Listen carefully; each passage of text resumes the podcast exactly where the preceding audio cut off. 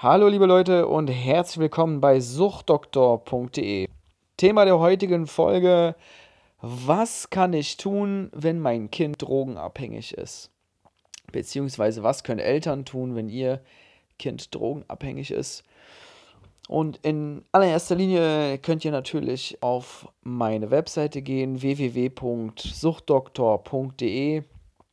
Dort gibt es äh, viele Links. Einmal zu dem Podcast auf verschiedenen Plattformen, meine Suchtberatung. Ähm, ich trete auch als Redner auf äh, in Unis, in Schulen und für andere Organisationen, für äh, Selbsthilfegruppen zum Beispiel.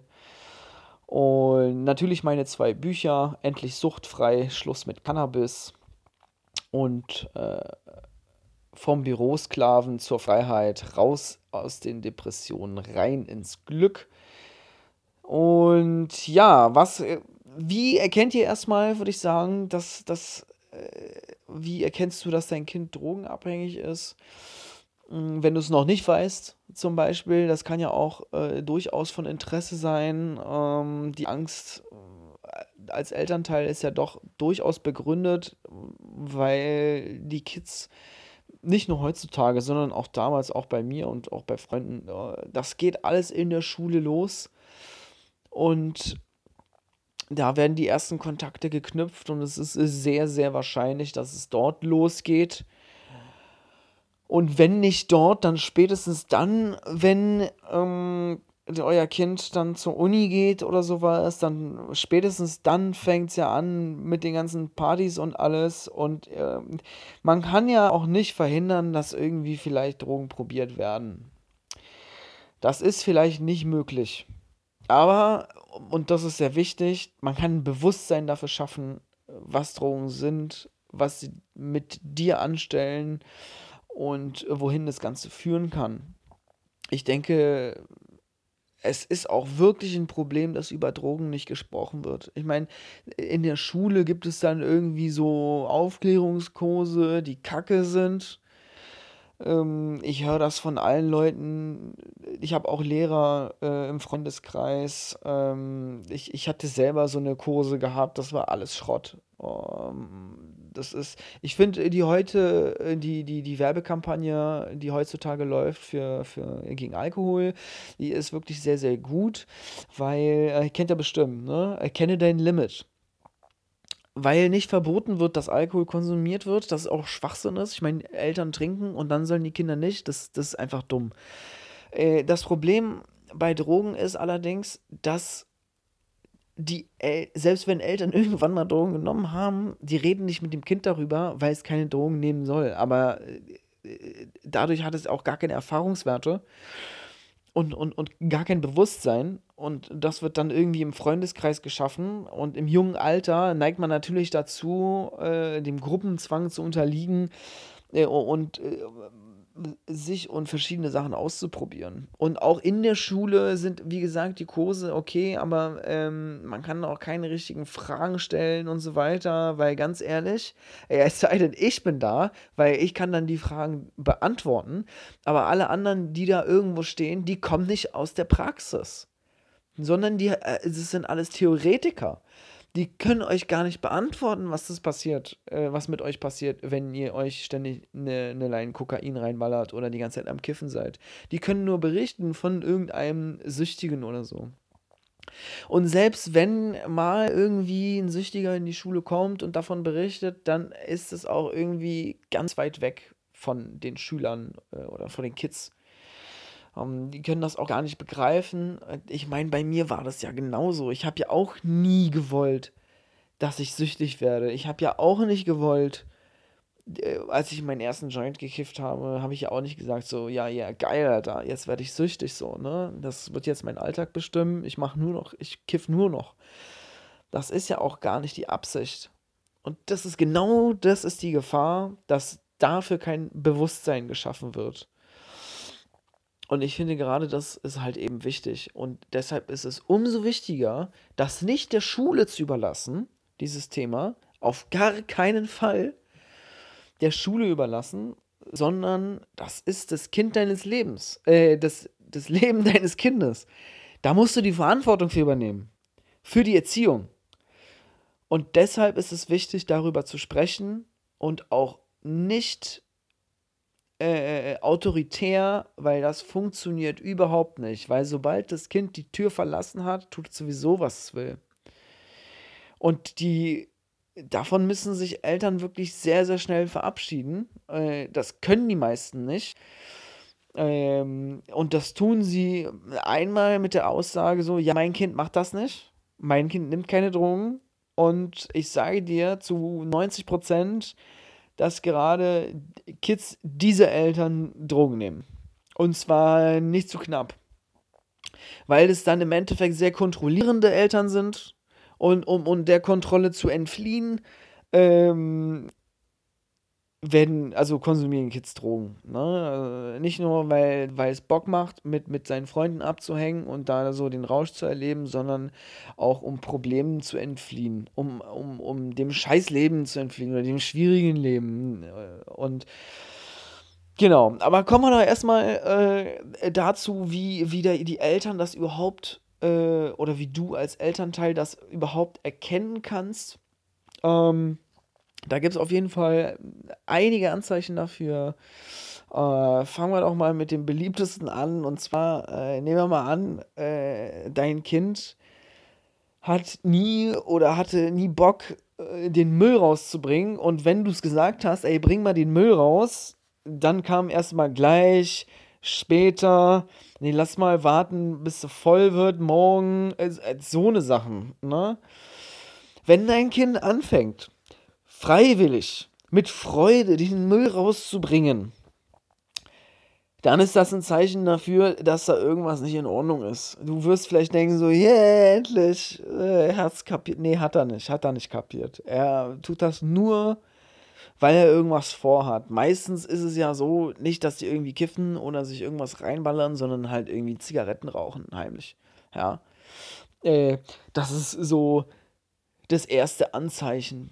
Äh, es gibt noch viele andere, zum Beispiel äh, neuer Freundeskreis kann sein, ähm, wenn du, wenn, wenn dein Kind nach Hause kommt, ähm, dass du fragst, und wie war's, dass es dann spärlicher mit Informationen umgeht, wie denn der Tag genau gewesen ist.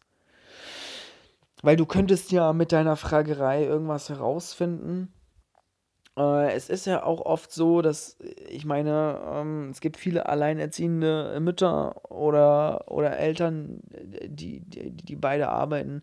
Und dann äh, fällt es erst recht weniger auf, weil die Berührungspunkte geringer sind. Ich meine, wenn du vom harten Arbeitstag nach Hause kommst, da hast du vielleicht nicht unbedingt Bock nochmal irgendwie dich voll lang mit deinem Kind zu unterhalten oder so. Das soll sich selber beschäftigen. Ne? Ähm, ja, ich, ich weiß, dass das heutzutage echt oft so ist. Äh, und das kann auf jeden Fall dazu führen, ähm, dass, dass dein Kind dann halt irgendwie anfängt zu rauchen, zu kiffen, zu trinken oder was auch immer. Ich sag nicht, dass es, dass es die Ursache dafür ist aber es ist möglich. Ähm,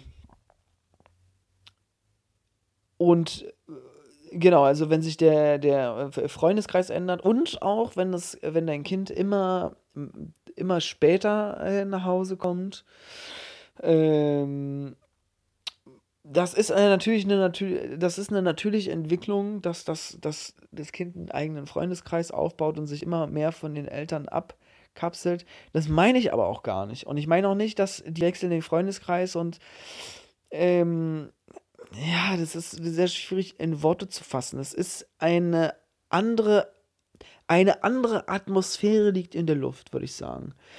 Vielleicht nimmst du es auch wahr. Vielleicht, vielleicht nimmst du es wahr, aber möchtest das irgendwie nicht wahrhaben oder, äh, weil, also, wir kommen gleich dazu, wie, wie wir nämlich äh, dem Kind helfen können, ähm, mit, mit einer Drogensucht umzugehen oder überhaupt erst da reinzurutschen. Ähm, dafür ist nämlich sehr, sehr viel Aufmerksamkeit äh, des, des Elternteils oder der Eltern erforderlich. Machen wir uns mal hier wirklich nichts vor.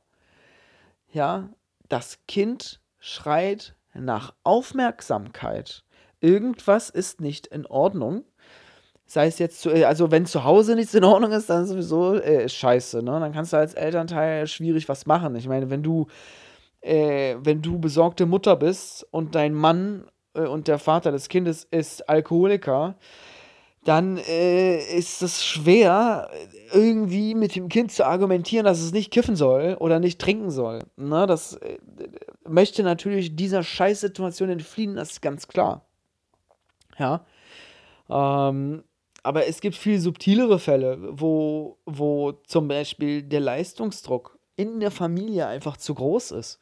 Wenn, wenn, wenn ständig, äh, ständig exzellente Noten gefordert werden vom Kind. Wenn, wenn der Vater, äh, die Mutter oder beide sehr erfolgreich sind und das vom Kind auch äh, gefordert wird. Oder vielleicht auch nur unterbewusst.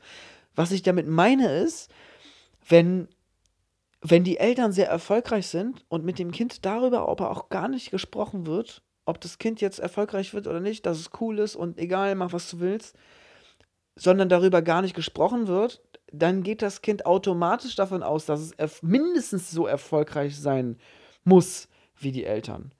Und, und setzt sich damit quasi selber unter Druck. Ähm, und das Problem ist, dass darüber nie gesprochen wurde.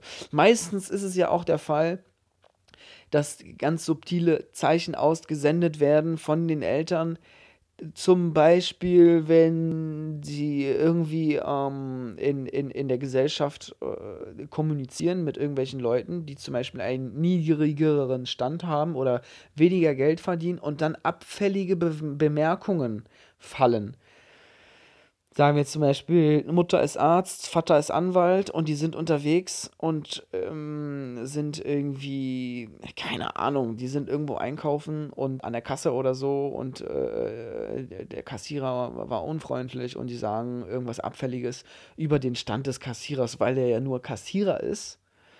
Ähm, dass da eine Abwertung stattfindet, aber das Kind sich eventuell zu gar nichts Größerem imstande sieht als Kassierer, so mal als Vergleich, äh, wird, wird es sich durch diesen Kommentar, der gar nicht zum Kind gerichtet war, selbst abwerten oder abgewertet fühlen. Ja, das ist, äh, also, und das passiert auf sehr, sehr vielen Ebenen und sehr, sehr häufig. Also, äh, dass man muss einfach mit dem Kind ins Gespräch gehen und, und dann ein Bewusstsein verschaffen, ähm, dass, dass solche hohen Leistungsanforderungen vielleicht nicht immer gut sind. Ne, und das auch mal direkt ansprechen. Äh, und ganz klares Problem ist natürlich, wenn hohe Leistungen erwartet werden. Weil das ist halt ein Kind. Ne? Äh, es kann halt durchaus möglich sein, dass es dadurch dazu überhaupt auch nicht imstande ist und die Eltern das aber nicht begreifen wollen. Also das ist immer, natürlich muss man sein Kind fördern, klar, und fordern, ähm, aber nicht zum Sklaven machen und, und auch Freiheiten lassen. Äh, also das, das ist, ist auf jeden Fall eine wahnsinnig wichtige Sache. Äh, ja, das, das sind so, so, solche Dinge zum Beispiel. Ähm, dann können natürlich noch Probleme in der Schule auftauchen äh, mit, mit, ach, mit Freundeskreisen und äh, wie man Freunde erlebt, wie man sich selber entwickelt, wie der eigene Charakter wahrgenommen wird. Das ist ja alles, was außerhalb des Elternhauses passiert, was in der Schule passiert. Ähm, da kann es natürlich zu Konflikten und zu Problemen kommen und wenn das Kind nie darüber also wenn das Kind nicht gelernt hat, dass es nach Hause kommen kann, in seine behütete und geschützte Umgebung und über alle Dinge sprechen kann, dann wird es das auch nicht tun. Ne, wenn, wenn, ich sag mal zum Beispiel, wenn die Mutter früher in der Schule gemobbt wurde und das Kind kommt nach Hause und erzählt irgendwie so, dass es gemobbt wird und so bla und so weiter und die Mutter dann als Reaktion raushaut von wegen so, ja, das ist dann nicht so schlimm. Das tut sie nur, weil sie mit ihrer eigenen Vergangenheit konfrontiert wurde, in diesem speziellen Beispiel, und sich damit nie auseinandergesetzt hat oder jetzt nicht auseinandersetzen möchte und gar nicht merkt, wie schlimm es gerade ist, dass sie ihr Kind wegschiebt und dann eine Distanz aufbaut und dem Kind gerade beibringt, okay, wenn ich irgendwie Probleme habe, dann kann ich das mit dir nicht besprechen. Das ist das, was das Kind gerade gelernt hat in der Situation. Und deshalb müssen wir als Eltern sehr, sehr aufgeschlossen sein. Und deshalb ist es umso besser, wenn du deine eigenen Dämonen und Probleme kennst und, und dein Bewusstsein scharf genug ist, um, um, um solche Dinge zu begreifen und, und, zu sehen, damit das nicht auf dein Kind ähm, überschwappt, damit es wirklich nach Hause kommen kann in eine sichere, wohlbehütete ähm, Umgebung kommen kann und sich da, da quasi aussprechen kann.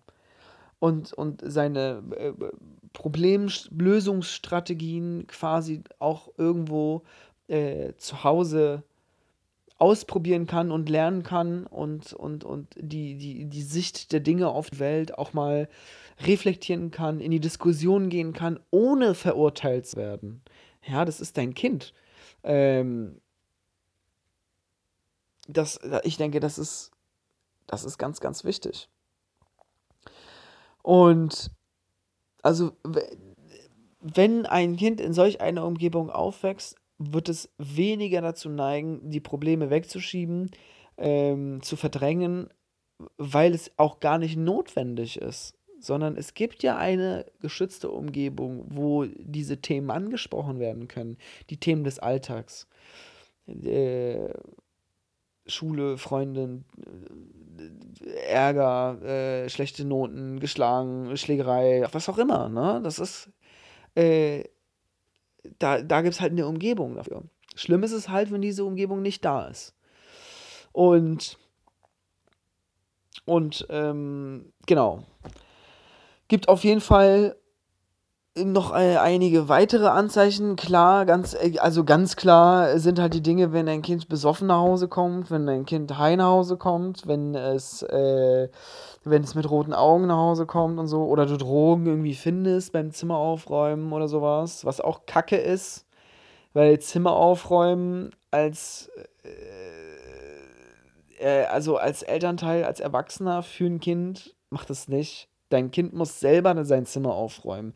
Das muss es lernen. Also so viel Eigenverantwortung muss da sein. Ne? Und da gehört auch einfach ein bisschen Vertrauen dazu. Aber wenn du etwas finden solltest, ne, das, ist das natürlich äh, ist das ein Zeichen dafür, und wenn dein Kind sagt, so, ja, das gehört nicht mir, das, das, das bewahre ich nur auf für einen Freund, dann äh, ist das nicht so. Ne? Hast du wahrscheinlich selber schon gewusst, aber ähm, ist gelogen. Manchmal will man es vielleicht glauben, aber es ist nicht so. Ne? Und ganz, ganz, ganz wichtig, wirklich super wichtig, ist in dem Fall jetzt nicht auszurasten und äh, da rumzuschreien oder dein Kind sogar zu schlagen oder es sogar zu verbieten, weil das bringt rein überhaupt nichts. Es bringt rein gar nichts, das zu verbieten, weil so du kannst dein Kind nicht einsperren. Es muss irgendwie in die Schule ja, und es muss dann irgendwie auch nach Hause. Und selbst wenn du irgendwie drei Wochen, vier Wochen Hausarrest gibst, äh, danach ist das Kind wieder draußen. Ja, und dann wird es einfach nur lernen, es besser zu verheimlichen. Und deshalb ist es so unglaublich wichtig, äh, mit dem Kind ins Gespräch zu gehen. Und zwar Verständnis dafür zu haben. Und zwar Verständnis nicht für den Konsum an sich beziehungsweise für die Sucht an sich. Mal ab und zu mal irgendwie ein Kiffen oder so. Ich glaube, das, das, das ist schon in Ordnung. Ne? Man möchte sich ja auch ausprobieren in der Jugend. Aber wenn, wenn jetzt das Kind wirklich jeden Tag kifft oder jeden Tag trinkt oder so, das ist Kacke, ne? Ähm, ich meine ein Verständnis nicht für die Sucht oder für den Konsum, sondern ein Verständnis für die emotionale Lage. Also für, für die, für für das emotionale Unwohlsein, für, für, für, für die Konfusität in der Welt, für die, also für die Verwirrtheit, für, für, äh, für, für, die, für die Strategie mit dem Problem da so umzugehen. Also, dass man lieber trinkt, als sich mit Dingen auseinanderzusetzen. Oder ich trinke lieber oder ich kiffe lieber, weil ich die und die Probleme habe und damit nicht klarkomme. Dafür Verständnis haben. Weil dafür kann man auf jeden Fall Verständnis haben, weil das Leben nun mal nicht einfach ist. Und für den einen oder anderen ist das Leben nun mal richtig kacke schwer. Ähm, und für den anderen halt eben nicht. Und, äh, und ich glaube, dass, dass an, an der Stelle dann dieses Verständnis wirklich nicht nur angebracht, sondern notwendig ist. Und dass es dann eben ganz wichtig ist, dort ins Gespräch zu gehen. Und ja, einfühlsam zu sein, Empathie zeigen, ähm, Verständnis zeigen und, und auch wirklich, wirkliches Interesse an dem Kind zu zeigen. Und auch selbst wenn das Kind wütend wird, selbst wenn es nicht reden will, anbieten, immer wieder anbieten. Und auch, auch Beispiele nennen, natürlich, weil es ist ja so, Eltern sind alt, Kinder sind jung und du verstehst mich eh nicht und äh, du verstehst nicht, was ich will und äh, du hast ja gar keine Ahnung. Kommt dann immer, ne? Ähm, natürlich nicht. Ja, wenn die Eltern da auch nie drüber geredet haben, wenn, wenn, wenn die Kinder gar nicht wissen, äh, wie die Eltern sich fühlen, wie, wie die ihre emotionalen Probleme bewältigen. Das wird ja auch oft gar nicht beigebracht. Und darüber zu reden, genau darüber, ich meine genau darüber, genau über diese unangenehme Scheiße, über die man eigentlich nicht reden möchte, darüber musst du mit deinem Kind reden. Und dann wird es auch Verständnis haben. Und dann hört es dir auch zu. Und dann wird es auch funktionieren. Anders wird es nicht funktionieren. Ja, also äh, vor allen Dingen denken auch die Eltern so, ja, okay, Hausarrest und dann gibt es erstmal kein Taschengeld mehr. Ich sage mal ganz ehrlich, kein Taschengeld macht mich nur kreativ, wie ich dann jetzt an Geld komme. Ich weiß noch, ich habe ja, ich habe so oft keine Kohle gehabt für, mein, für, für Kiffen oder für Zigaretten oder so. Äh, Mann, dann bin ich Clown gewesen. Und dann habe ich das Zeug verkauft um, oder, einge, oder eingetauscht, die Sachen, ne? Oder verkauft und Kohle gekriegt, äh, um mir dann Drogen zu kaufen. Andere Leute gehen noch viel weiter. Ne? Die ziehen Leute ab oder so. Ich kenne Leute, die genauso das gemacht haben. Die hatten kein Geld, haben Leute verprügelt auf der Straße, Messer bedroht, denen die Kohle, Handy abgezogen und dann haben sie sich Drogen dafür gekauft. Ne? Also das Taschengeld streichen macht deine Kids nur kreativ. Nichts anderes. Und das ist, deshalb ist es umso wichtiger, ähm, das, was ich gerade gesagt habe, umzusetzen, wenn, also ruhig zu bleiben in dem Gespräch dann, wenn dein Kind Drogen nimmt oder Drogen genommen hat. Und je unangenehmer es sich für dich anfühlt von der emotionalen Ebene her, desto richtiger ist der Weg, den du gerade gehst. Ganz einfach gesagt.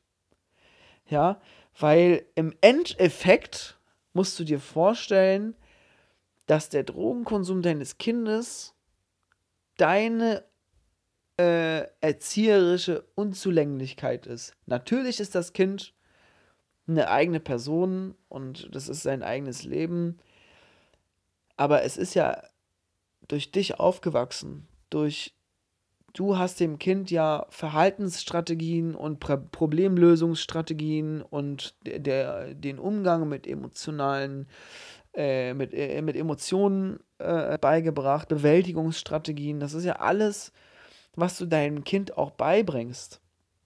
Und wenn das irgendwie auf der Strecke geblieben ist, dann ist es halt einfach manchmal so, dass es dann in einer gewissen Situation schwierig ist, dann darüber überhaupt zu reden. Na, ne? aber das, also wenn du das hörst und du jetzt wütend bist als Elternteil und es sich richtig scheiße für dich anfühlt, dann weißt du, dass ich recht habe.